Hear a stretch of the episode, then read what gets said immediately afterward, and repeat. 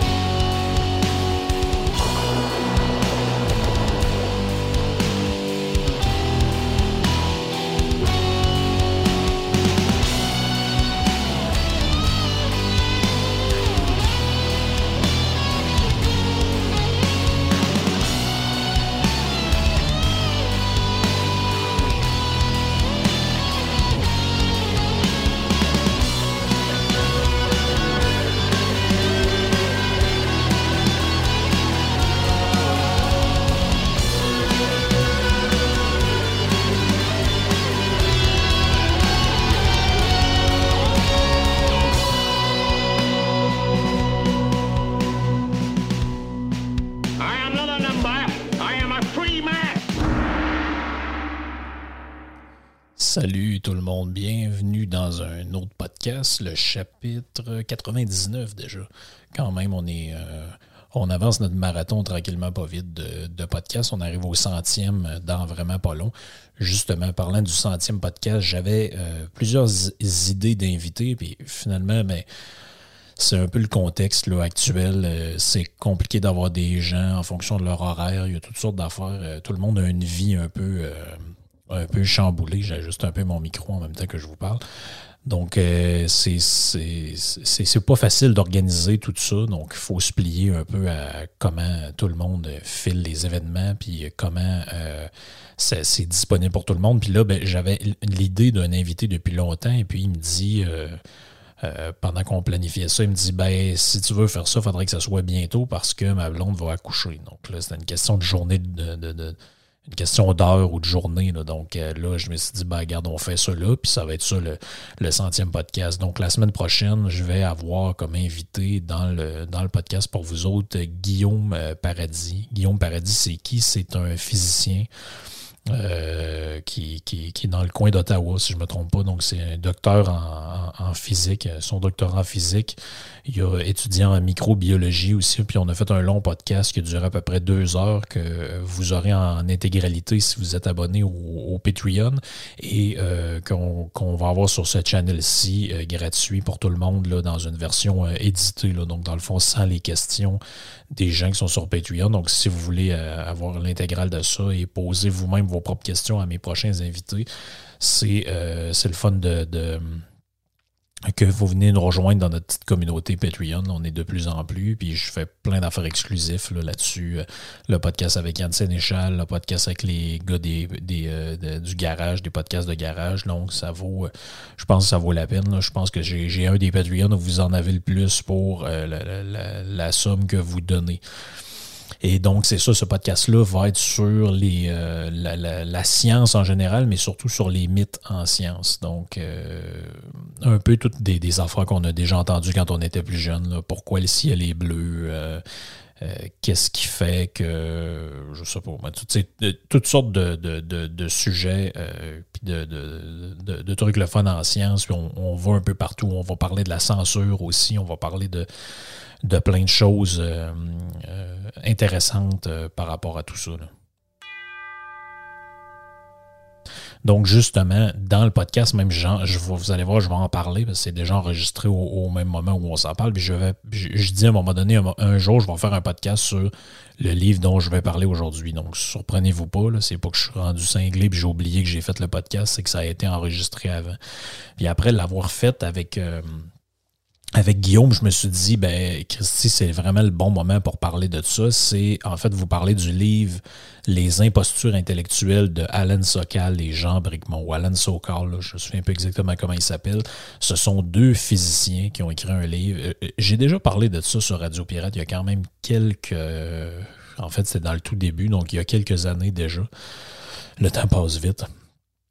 Et je- j'expliquais là-dedans qu'il y a des gens qui sont moi j'admire ce sens de l'humour-là, qui ont eu l'idée de publier des articles parodiques. C'est-à-dire qu'est-ce qu'ils font, c'est qu'ils envoient des articles à prétention scientifique dans des journaux euh, américains, anglais, français, peu importe, et dans lesquels ils publient des articles Et puis ces articles parodiques-là, ben, à un moment donné, ils nous disent après, les auteurs, ben, c'était vraiment une parodie, ce qu'on a fait. Euh, en réalité, on vous a, euh, on vous a berné, puis euh, vous êtes fait avoir.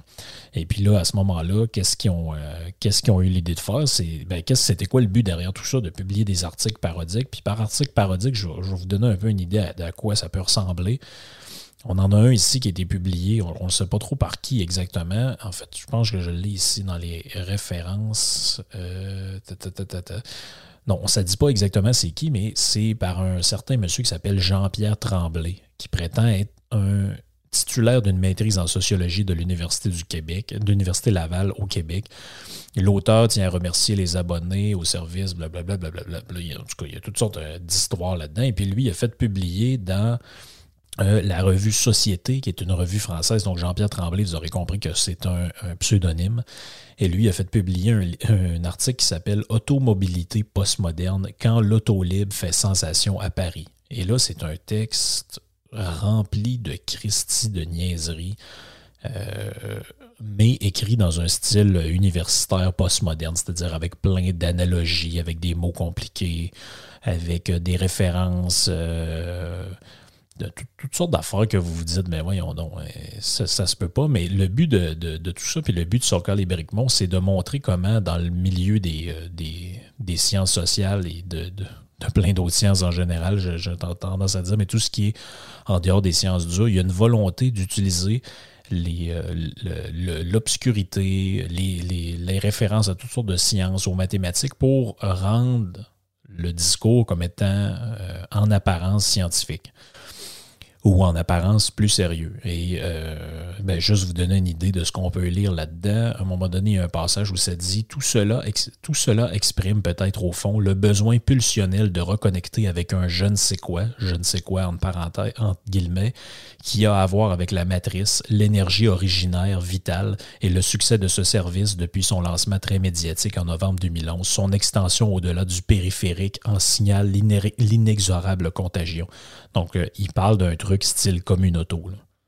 Euh, là, il est question de la libido des automobiles. En tout cas, c'est, je veux dire, c'est pissant. Je vais mettre le lien dans, le, dans le, la description du podcast. Puis là, même, c'est, comme ça jusqu'à la fin. Le dernier paragraphe, ça dit euh, En effet, la petite auto électrique symbolise une forme de néo-nomadisme urbain. Puis là, il y a des notes de bas de page qui renvoient des auteurs qui ont écrit pour cette revue-là. Donc, pour donner l'impression que c'est sérieux, qui transforme le monde de fond en comble, l'immobilier urbain. Tout le monde s'est laissé séduire, à commencer d'ailleurs par les non-usagers, et ce n'est pas le moindre des paradoxes contradictoriels. ça, ça n'existe même pas ce mot-là, mais bref, c'est pour, pour, vous montrer un peu l'étendue de la supercherie. Même les personnes sans domicile fixe, qui sont Vollen-Nollen, donc une référence en allemand ici, on ne sait pas trop pourquoi, les personnes les plus mobiles dans la ville ont trouvé asile dans les bulles de verre maternel, signe là encore de la disponibilité de ce service qui, lui, ne se discrimine pas. S'il est donc une leçon à tirer de cette fable qui s'écrit toujours, c'est qu'il est, temps, d'accorder l'attention qu'elle mérite à ces innovations radicales qui affirment, leur puissance de congruence à travers leur opacité à puiser dans ce bassin sémantique d'un imaginaire collectif que l'on aurait tort de vouloir censurer, car comme le dit le poète, aucun rapport, citation d'un poète, mais au lieu du péril croit aussi ce qui sauve il y, a une postérité à l'œuvre de Socal et Bricmont, et cette postérité-là, c'est tous ces articles parodiques, parodiques, euh, parodiques là, qui ont été publiés dans des journaux qui sont supposément sérieux. Donc, la, revue Société en France, c'est une revue qui est quand même assez prisée. Ça a été même publié dans des, dans des journaux euh, universitaires américains, d'autres types. Même, à un moment donné, il y avait un gars que lui, ce qu'il avait fait, c'est qu'il avait pris des extraits du livre de Hitler, donc dans le fond Mein Kampf, puis il avait changé euh, juif par homme blanc. Et puis, euh, il avait modifié ça un peu. Au lieu que ce soit marqué allemand, il avait marqué américain, puis États-Unis au lieu d'Allemagne. Et puis, ça avait passé comme du beurre d'emploi. En fait, euh, ça avait été publié. Ah ouais, mon Dieu, quel grand texte. Et puis après, le gars, avait dit Ouais, en fait, euh, j'ai juste modifié un vieux texte d'un livre de Hitler. Et puis là, ça avait fait toute une histoire. Mais bref, le but là-dedans, c'était. Puis la, la, thèse du livre est un peu validée par ce genre d'expérience-là. C'est de dire que dans beaucoup de sciences sociales et chez beaucoup de penseurs, entre guillemets, postmodernes, on verra après c'est quoi le, postmodernisme, il y a une grande frivolité, c'est-à-dire une grande... Euh, ben, disons-le simplement, c'est que dans beaucoup de cas, c'est n'importe quoi. Il y a un usage de mots compliqués pour rendre euh, il y a une expression que j'aime bien là-dedans, c'est d'informer le mot sociologie pour, appeler ça la sorciologie. Ben, c'est un peu ça, c'est l'espèce de mysticisme ou d'occultisme des sciences sociales où tout devient très obscur, puis il y a de l'air bien compliqué, mais en réalité, c'est de la supercherie. Donc, c'est ça, tout commence l'histoire lorsque Sokal et Bricmont publient en 97 un article canular dans la prestigieuse revue américaine d'études culturelles Social Text. Donc, cette parodie-là était truffée de niaiseries à propos des physiques et des mathématiques. Euh, qui étaient absurdes, mais euh, authentiques. C'est-à-dire que c'était des vraies affaires qui étaient dites là-dedans, mais dans un contexte qui n'a aucun sens. Puis là, ils disent, ben, ils ont cherché à expliquer là-dedans, dans des termes non techniques, c'est-à-dire pour tout le monde, pourquoi ces citations sont absurdes ou dans des cas dénués de sens. Et là, qu'est-ce qu'ils affirment avec l'histoire de leur livre? Parce que suite à l'article, il y a un livre qui est, le, sujet du podcast aujourd'hui, qui est Les impostures intellectuelles. Il, euh, il, donne une entrevue, euh, Socal et Bericmont, un, un, site web qui s'appelle euh, Pseudoscience, je pense, je crois, .org, qui, qui, qui, fait une revue du livre parce qu'il a été republié, donc dans le fond, dans cette deuxième édition, et il demande à un moment donné, ben, qu'est-ce c'est quoi que vous, vous dites précisément dans le livre?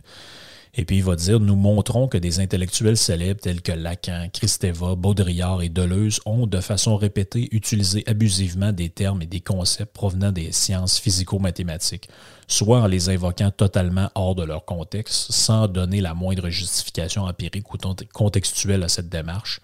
Il dit Soulignons que nous ne sommes pas que nous ne sommes nullement opposés aux extrapolations de concepts d'un domaine à l'autre, mais seulement aux extrapolations faites sans donner d'arguments soit en jetant des mots savants à la tête des lecteurs non scientifiques sans égard pour leur pertinence ou même leur sens.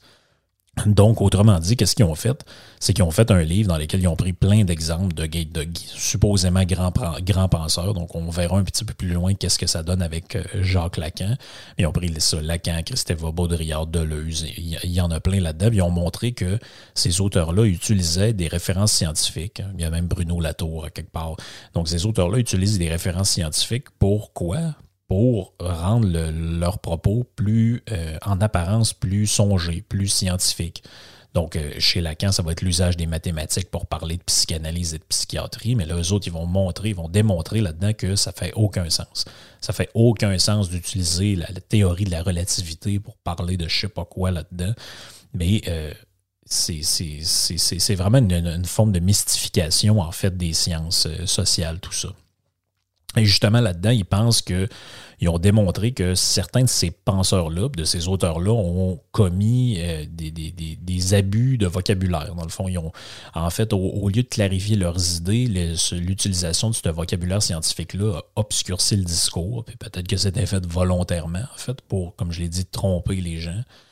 Mais euh, chose qui est sûre là-dedans, c'est que le, résultat final, c'est qu'on obtient une espèce de discours pseudo-scientifique. C'est-à-dire que, bon, ben là, on parle un petit peu d'inconscient, on parle un petit peu de sociologie, on parle un petit peu d'anthropologie, puis à un moment donné, arrive là-dedans des histoires de structuralisme avec des mathématiques, puis toutes sortes de patentes que tu te dis, mais il me semble que c'est. Les mathématiques, c'est pertinent quand on fait des mathématiques. Je suis pas sûr que c'est pertinent quand on fait de l'anthropologie ou de, de la psychiatrie. Mais bon, ça, ça reste euh, mon, mon, opinion, celle peut-être des auteurs là-dedans. Ils disent aussi, euh, en fait, parce que le livre contient la, préface numéro 2 du. Euh, ben, en fait, la deuxième, la préface de la deuxième édition, et puis là-dedans, explique que, en fait, ils n'ont jamais eu le début du commencement d'un argument rationnel pour répondre aux, critiques qui sont faites là-dedans. Il dit finalement, à part des insultes, c'est pas, on n'a pas eu grand-chose de, concluants qu'on s'est fait répondre. Et là, la personne qui fait l'entrevue demande et dit ben, qu'est-ce que démontrent les, les, abus qu'ont fait ces auteurs-là de l'usage des mathématiques pour le, reste de leurs œuvres ou de la, postérité? Et puis là, ben, Bricmont répond et dit ben en fait pas grand chose. c'est tout à fait possible que Lacan, par exemple, soit un excellent psychiatre ou un, bon psychanalyste, mais il dit le fait que son invocation de la logique ou des mathématiques ou encore de la topologie, qui est l'étude des surfaces en, mathématiques, il dit c'est, ça, l'arrange dans la catégorie des charlatans. Le, le, fait d'avoir utilisé ça, je, veux dire, dans ce contexte-là, montre qu'il y avait une compréhension complètement superficielle de, ces mathématiques-là et puis que c'était fait uniquement dans le but d'enfumer le lecteur. Finalement, c'est, ben, on sait que les gens pensent que les mathématiques, c'est une science dure et même presque une science euh, véridique, au sens où les, en maths, on se trompe pas vraiment. Là, euh, euh, deux pierres puis pierre 2, ça a pas mal toujours été vrai. Puis les histoires de triangles puis de côtés opposés, c'est des vérités qui sont presque éternelles, si on peut dire. Donc, les gens, quand ils voient des mathématiques dans quelque chose, disent, oh, oh, oh là, là, on est dans le, on est dans le sérieux ici le, un des buts, si on peut dire, ben, c'est même pas implicite parce que c'est explicite dans le début du livre, ils le disent, c'est de s'attaquer au postmodernisme. Donc, c'est quoi le postmodernisme? Vous avez peut-être sûrement entendu parler de ça. C'est un courant intellectuel qui est supposé, selon leurs propres prétentions, avoir dépassé la pensée rationaliste moderne. Donc, autrement dit, c'est l'idée qu'il n'existe pas de vérité euh, absolu, il n'existe pas de vérité euh, scientifique comme telle et tout est un peu, euh, d'une certaine manière, relatif. Donc, dans cette histoire-là, bon, on s'attarde à l'impact qu'a eu cette pensée-là dans les sciences humaines puis en philosophie, à savoir l'espèce d'engouement pour des discours obscurs, et un genre de, on va appeler, comme je l'ai dit, c'est un relativisme. Donc, dans le fond, c'est quoi le relativisme dans, ce contexte-là? C'est une espèce de scepticisme généralisé vis-à-vis du discours scientifique. Donc, l'intérêt excessif pour des croyances subjectives qui sont indépendantes de leur valeur de, de, vérité ou de leur probabilité d'être vraies. Et euh, il y a aussi là-dedans l'importance accordée au langage, au discours, par opposition aux faits euh, auxquels ces, mots-là font référence. Puis même dans certains cas, on va dire que les faits eux-mêmes euh, n'existent pas. Donc, euh, c'est tout un courant de pensée. Puis le, postmodernisme, ben, ça donne aussi lieu à la, prolifération de toutes sortes d'idées comme les gender studies, puis toute, toute la merde, en fait, qu'on entend parler, qui nous vient des États-Unis, tire un peu son, son origine de ce qu'aux États-Unis, ils appellent la French Theory. Donc, si, vous allez aux États-Unis et vous prenez un cours de philo, euh, les, philosophes que vous allez apprendre dans un cours en France, par exemple, ben là-bas, ce pas des philosophes. Ça, vous allez apprendre ça en littérature, on va dire ben, c'est de la French Theory. Donc, je euh, je sais pas, moi, Baudrillard, euh, Lacan, Bergson, donc Deleuze, Foucault, Guattari.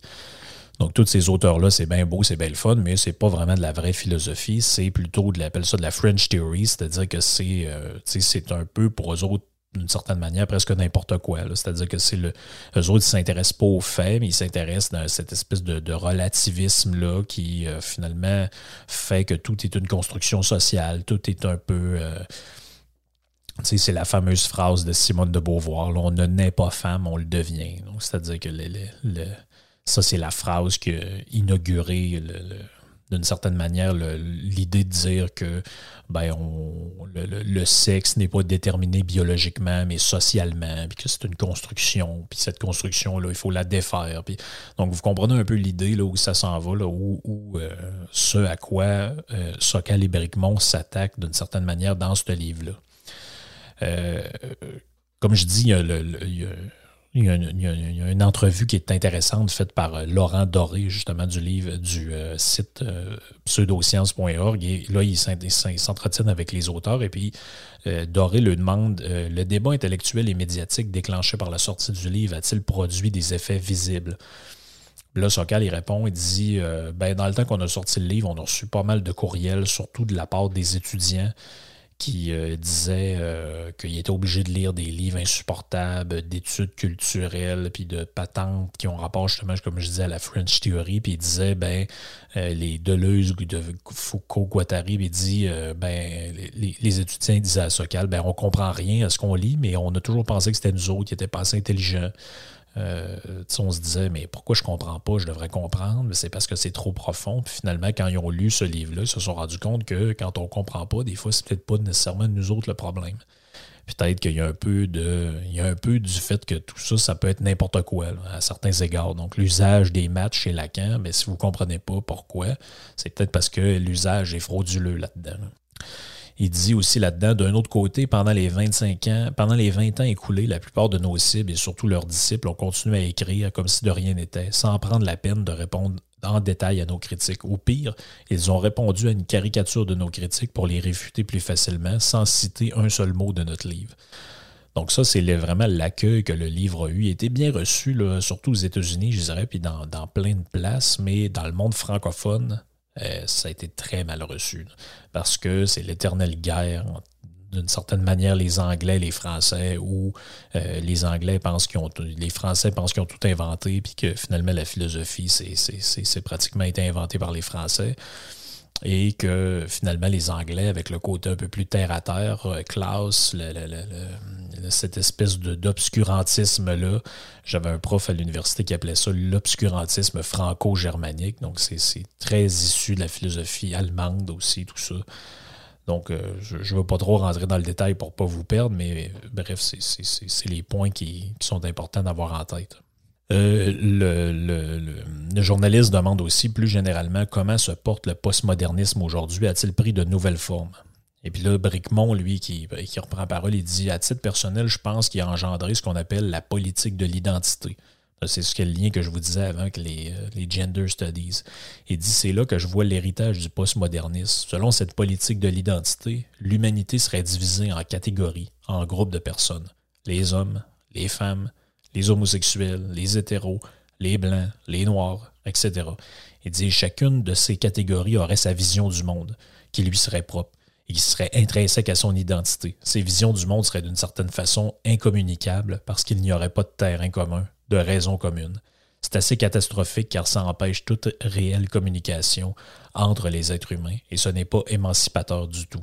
Donc, ça revient à ce que je viens de dire. C'est qu'est-ce que c'est que le postmodernisme dans toute cette histoire-là? C'est l'idée que faut en finir avec la rationalité universelle. Donc l'être humain universel, égal, euh, libre, qui euh, réfléchit en fonction de, de, sa raison, puis qui est capable de communiquer avec n'importe quel autre humain, parce qu'un humain, c'est un humain.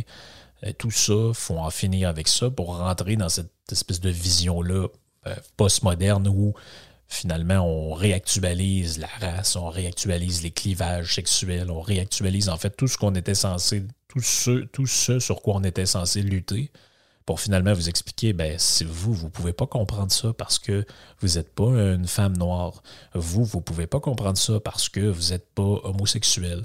Donc, en réalité, on ne on peut plus parler des faits en tant que fait, il faut parler de notre perception des faits. Et même les faits, ben, en fait, ça ne nous intéresse pas euh, tellement. D'ailleurs, c'est drôle parce que j'écoutais l'autre fois un, podcast sur YouTube euh, avec euh, Louis T et Mathieu Boccoté. Et puis, Louis T essayait de faire dire à Mathieu Bocoté que le racisme systémique existe. Là, je trouvais le procédé assez drôle parce qu'il dit oui, mais euh, ça devait, ça existe? Il y a une certaine forme de racisme qui est systémique au niveau des lois, au niveau de ci, au niveau de ça.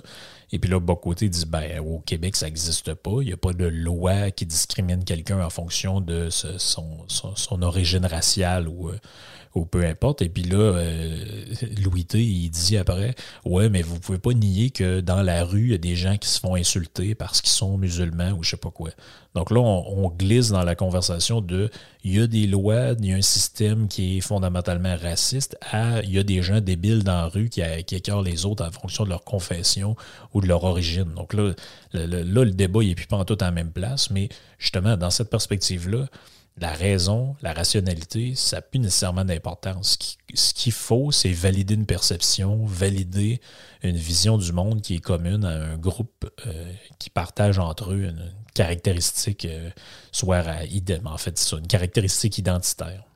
Donc, euh, le livre, un peu plus dans le détail, autrement, si, si, mettons, sans trop rentrer dans le détail du livre, parce que c'est un livre assez lourd, en fait, qui fait si ma mémoire est bonne, 350 pages. C'est pas un livre énorme, mais c'est un livre euh, qui est quand même lourd parce qu'il y a beaucoup d'exemples, beaucoup de détails, beaucoup de citations. Donc, c'est pas, euh, je veux dire, c'est pas pour les enfants de cœur, mais euh, ça reste que c'est, à mon avis, c'est, un incontournable. Tous ceux qui s'intéressent à ce que c'est que les, je vais utiliser un gros mot, là, mais je l'ai déjà utilisé, puis je vais vous expliquer ce que ça voulait dire. Si tous ceux qui s'intéressent à l'épistémologie, donc c'est-à-dire l'étude de la connaissance scientifique. Donc, disons, essayons de résumer ça le plus clair possible. Et en épistémologie, donc dans cette branche de la philosophie-là qui étudie le discours à prétention scientifique, ben, il y a une branche aussi qui essaie de, de faire la démarcation entre la science et la pseudo-science. Et pourquoi je vous dis ça, c'est que l'usage des sciences dans les sciences sociales, donc c'est-à-dire le fait d'utiliser la physique, la biologie, la chimie, les mathématiques en sciences sociales pour essayer de justifier un point de vue. En général, c'est quoi l'objectif derrière ça? C'est de créer un discours qui a l'air d'être scientifique. Et donc, quand vous regardez ça avec une perspective épistémologique ou philosophique, qu'est-ce que vous faites? Vous essayez de voir si c'est-tu bon ce qui a été fait là ou c'est de la merde. Autrement dit, c'est ce que c'est un discours scientifique ou pseudo-scientifique qui est donné. Puis la ligne est mince. Parce que général, les, discours pseudo-scientifiques vont essayer de se maquiller comme étant une science. Donc, c'est ça l'idée euh, derrière, derrière tout ça. Puis justement, ben, c'est vrai là, que les, les, exposés scientifiques sont, techniques, sont, sont, difficilement accessibles aux gens qui sont non experts. Donc, la, difficulté d'expliquer tout ça est d'autant plus élevée. C'est ça qui fait que le, livre est quand même euh, compliqué. Je vais prendre une gorgée de mon whisky. Hein. Éventuellement, j'aimerais ça faire peut-être sur Patreon un, podcast plus sur le, un, épisode une fois de temps en temps, plus sur les whiskies que j'aime. Euh, celui-là, c'est un Glen Morangy.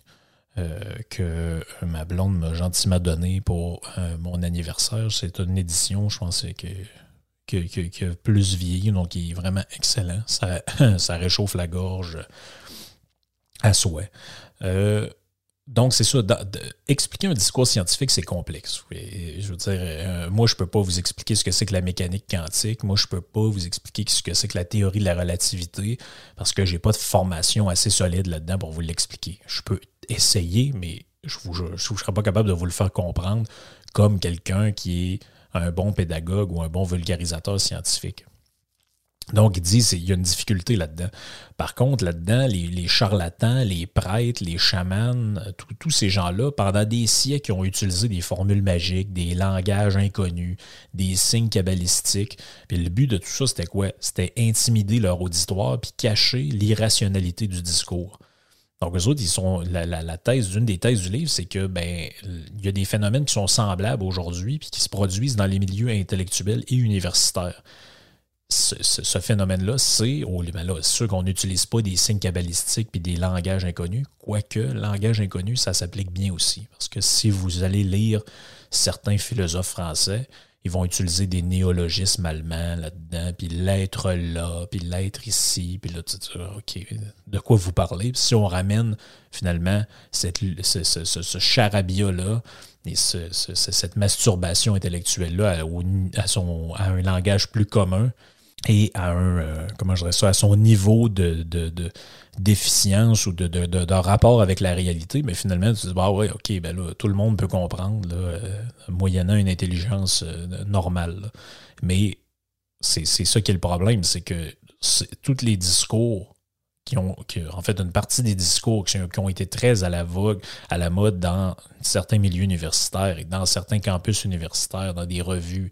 Euh, pensez à tout le discours woke aujourd'hui, tout, euh, tout ce qui a rapport avec la déconstruction. être un gars, c'est une construction sociale, puis c'est à cause de vos parents vous mettez dans une chambre qui est peinture en bleu. Puis, bon, ben, tous ces discours-là, ils s'habillent d'un certain, certain paravent scientifique. Pourquoi? Ben, pour cacher qu'en réalité, il y a une part d'irrationnel là-dedans, puis que ce ne sont pas du tout des discours scientifiques. Donc, eux, c'est leur thèse euh, dans le livre. Donc, comme je l'ai dit, l'élément déclencheur de toute cette affaire-là, c'est quoi? C'est la, publication des articles canulars. Puis ça, il y en a eu plein. Hein. Il, y en a eu plein. Il y en a même, euh, il y en avait, il y en avait même un dont j'avais parlé mané à Radio Pirate. Puis c'est une histoire qu'il y a, quelqu'un qui avait écrit un, article canular qui avait réussi à faire publier, dans lequel ça disait que si les. Euh, si les. En tout cas, c'était une histoire que si les, les, les gars se rentraient des si les gars, si, si, un gars se rentrait un dildo dans le, dans, le derrière, ça allait lutter contre l'homophobie. Puis là, il y avait toute une histoire, en tout cas.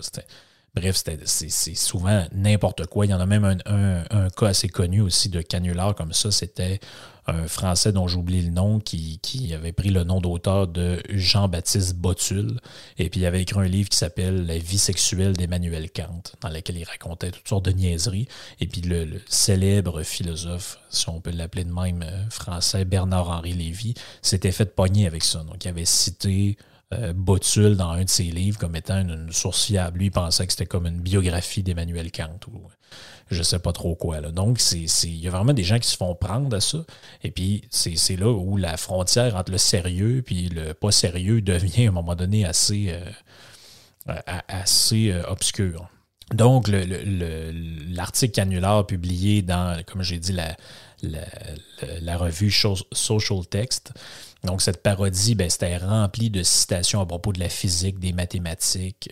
Euh, il y, avait juste une petite partie euh, de, l'article pouvait paraître crédible, mais en réalité, c'était facile de voir que c'était une parodie. Pourtant, il y a un comité de lecture qui a lu ça. Il y a plein de gens qui ont, qui ont passé là-dessus, puis que finalement, ils ont dit Ah, oh, oui, c'est bien correct cet article-là. Puis là, il montrait que quand vous dites n'importe quoi, mais que ça va dans le sens de ce qui est véhiculé d'abord, donc c'est le fameux histoire du biais de confirmation. Je vous renvoie au, podcast sur le livre de, de Daniel Kahneman c'est euh, ça, montre bien ça. Donc, on est dans le biais de confirmation. Je dis n'importe quoi, je mets plein de, de, scraps scientifiques autour de ça, mais justement, ça fait plaisir aux gens qui euh, aiment se faire raconter des affaires qu'ils pensent déjà. Donc, eux autres, ils disent dans le livre, dès lors, nous avons cherché à expliquer en des termes non techniques pourquoi ces citations sont absurdes ou, dans bien des cas, dénuées de sens. Et nous voulions aussi discuter des circonstances culturelles qui ont permis à ces discours de devenir à la mode et de ne plus être ouvertement critiqués, du moins jusqu'à présent, d'où notre livre et le débat qu'il a suscité. Et là, ils disent donc euh, l'objectif, dans le fond, le premier objectif, c'est quoi? C'est dénoncer l'usage frauduleux des mathématiques et des sciences chez certains penseurs euh, en sciences humaines. Et l'objectif numéro deux, c'est euh, de, s'attaquer au relativisme cognitif, à savoir cette espèce d'idée qui est euh, répandue beaucoup dans le monde français, mais aussi dans le monde anglo-saxon, selon laquelle les affirmations de faits, donc on parle de mythes ou de théories scientifiques modernes, ne peuvent être considérées comme vraies ou fausses que par rapport à une certaine culture. Ça, là, ça va même, ce que je dis là, c'est pas, des, pas des blagues, ça va même jusqu'à dire que, ben, euh, ouais, la, physique, là, c'est de la science de blanc, ça. Ça, c'est pas des blagues. J'ai même entendu à un moment donné que quand on reprochait, je pense que c'était Jordan Peterson dans un débat qui reprochait le manque de logique d'une de ses opposantes ou d'un de ses opposants, je me rappelle plus si c'était un gars ou une fille, et puis euh, la personne a répondu que la logique, donc, dans le fond, la, structuration de l'esprit, le fait que les arguments se tiennent les uns avec les autres, que c'était un concept euh, hétéronormatif et patriarcal ou je ne sais pas trop quoi, là, que ça, en fait, c'était ça, c'est bon juste pour les Blancs. nous autres, on nous autres, on n'est pas obligé que notre discours soit logique. Donc, je veux dire, là, on, là, on commence à être dans, dans, le chamanisme intellectuel. Ça, devient à un moment donné de la sorcellerie. C'est même plus de la, science sociale, c'est ça devient n'importe quoi. Donc ça, devient n'importe quoi. Et puis moi, ben, c'est le genre de sujet qui, qui, qui m'a rejoint parce que quand j'étais à l'Université Laval en philo, je veux dire, j'ai vu comment progressivement ce, genre de pensée-là est arrivé, comment ça a entièrement bousillé le cerveau des gens qui, qui, étaient là-dedans, puis qui c'est des gens à la base, je pense, brillants. Donc, il y avait une espèce de domination, je dirais, euh, du passé euh, catholique ou théologique sur l'Université Laval. Et puis, progressivement, on a commencé à faire rentrer des nouveaux professeurs, mais aussi des plus vieux qui avaient, qui avaient ce genre de discours-là. Et eux, ils ont saisi d'une certaine manière la faille, le fait que c'est les, vieux profs catholiques commencent à prendre leur retraite et à sacrer leur camp. Puis ils ont ouvert la porte à cette espèce de relativisme-là.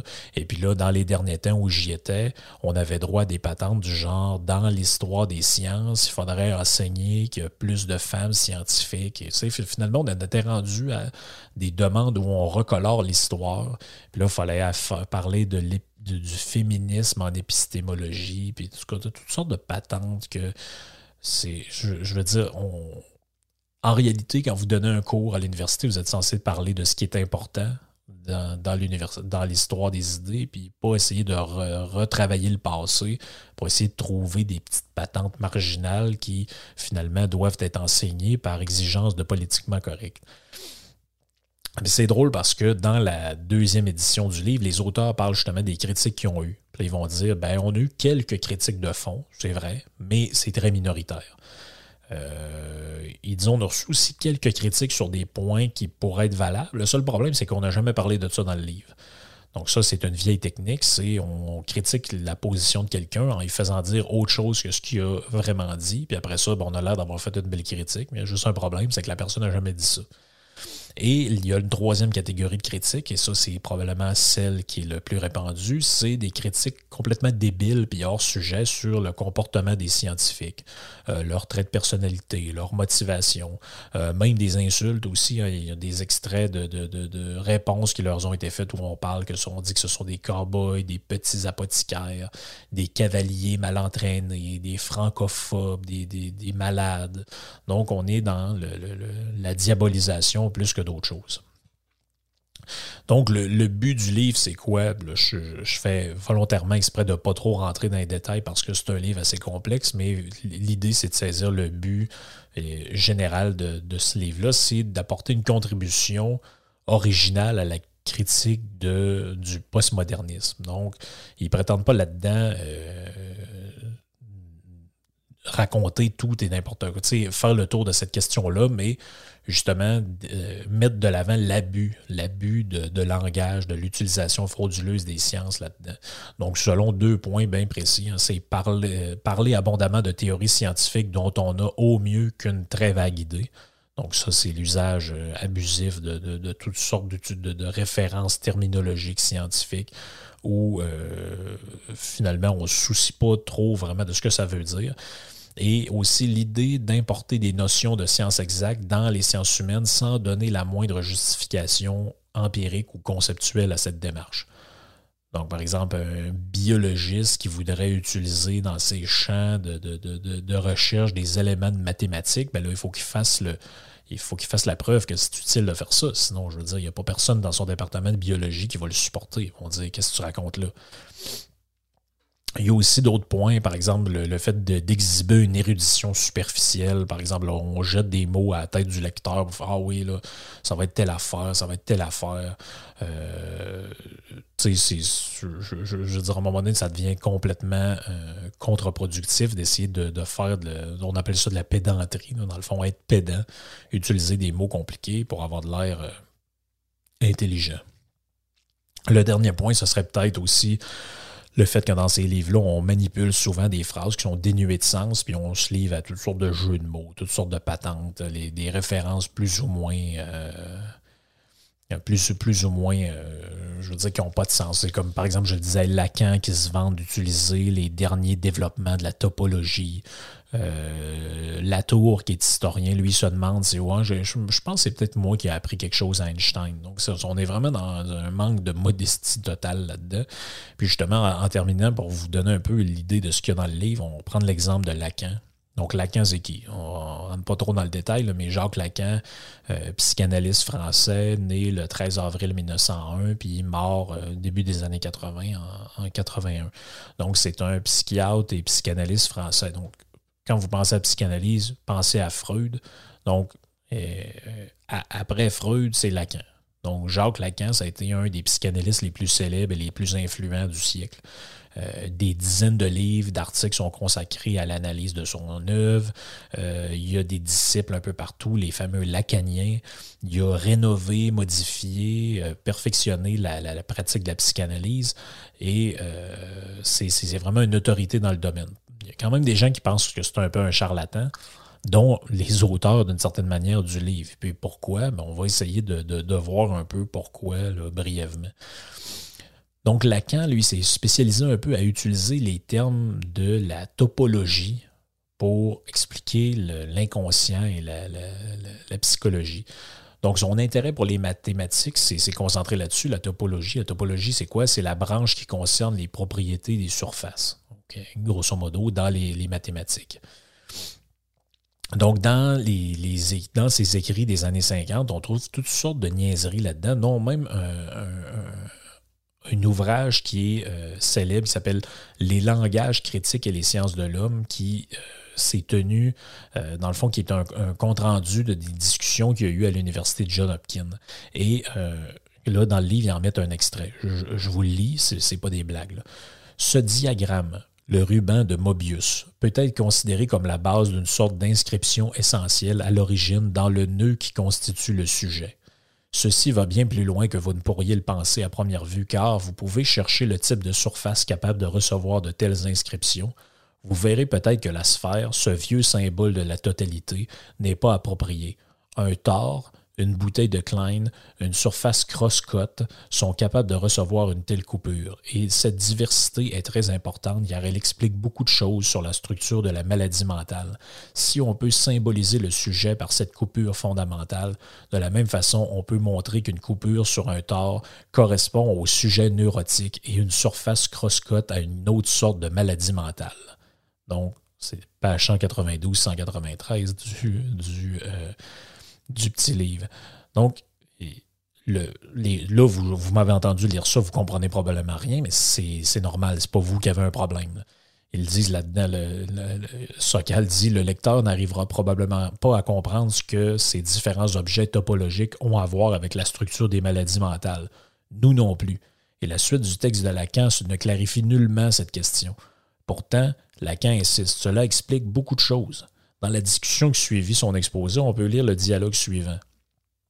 là, il y a toute une série de patentes, et puis là, il en rajoute encore. Il dit Dans cet espace de la jouissance, prendre quelque chose de borné, fermé, c'est un lieu, et en parler, c'est une topologie. Là, ils rentrent plus dans le détail. Ils vont dire ben, Dans cette phrase-là, Lacan il utilise quatre termes mathématiques espace, borné, fermé et topologie mais sans jamais tenir compte de leur signification. Cette phrase-là, elle veut rien dire d'un point de vue mathématique. Absolument rien. Donc, l'usage de borné, de fermé, d'espace ou de topologie n'a aucun Christi de sens. Je vous relis la phrase. Dans cet espace de la jouissance, donc le fait d'avoir du plaisir, prendre quelque chose de borné, fermé, c'est un lieu et en parler, c'est une topologie. Je veux dire, c'est de la vacuité pure, ce qui est écrit. Ça veut rien dire. Et d'ailleurs, dans le reste de son œuvre, Lacan explique jamais la pertinence d'utiliser ces concepts mathématiques-là pour la psychanalyse. Il se contente de mettre ça un peu partout, ça rend fait quoi compliqué, puis là, les gens sont bien émerveillés par ça. Il dit, même si le concept de jouissance avait une signification claire et précise, Lacan donne aucune raison permettant de considérer la jouissance comme étant un espace qui pourrait se mesurer de manière mathématique dans le sens de cette technique là ou de ce mot-là en, mathématiques. mais il poursuit encore, le bonhomme. Il poursuit encore. Dans un écrit que vous verrez paraître en pointe de mon discours de l'année dernière, je crois démontrer la stricte équivalence de topologie et structure. Donc, c'est. Je, veux dire, le, gars, il, il, lâche pas. Et puis, dans le livre, c'est comme ça, tout le long, tout le long du livre. C'est. Euh, c'est vraiment une démonstration. Puis là, le podcast pourrait durer deux heures. Je pourrais parler de Deleuze, je pourrais parler de Baudrillard, je pourrais parler de tous les autres exemples qu'il donne. Mais à toutes les fois, on est là-dedans. L'invocation de, le, texte est devenu tellement obscur par usage des mathématiques qu'on se dit, mon Dieu, ça, ça a l'air important, ça a l'air brillant. Puis ça, j'ai vu ça 100 fois pendant mes études. Il faut juste pas se laisser impressionner par ça. Donc, un peu la morale des histoires dans tout ça, c'est que si euh, vous vous sentez impressionné par un, par un texte, ben, vous n'êtes pas obligé nécessairement de vous écraser en avant de ça parce que ça ne veut pas nécessairement dire que plus c'est compliqué, plus c'est brillant. Donc, euh, c'est un peu ça la, morale de l'histoire là-dedans. Hey, ça fait le tout pour moi. Ça fait le tour pour moi pour ce podcast-là. On se retrouve la semaine prochaine dans le podcast avec mon invité. J'espère que ça a été clair. J'essaie de faire ça le plus synthétique possible, mais c'est un livre qui est complexe, qui est long. Euh, j'espère que vous avez, grosso modo, compris ce que j'essayais de raconter là-dedans. Euh, moi, je m'en vais finir mon whisky. Je vous dis à la prochaine. Puis, euh, pas toujours le livre sur mon site web, frankphilosophe.com. Allez laisser une petite note appréciative sur Amazon ou sur Goodreads. Et puis, nous autres, on se reparle dans un prochain podcast. Ciao tout le monde.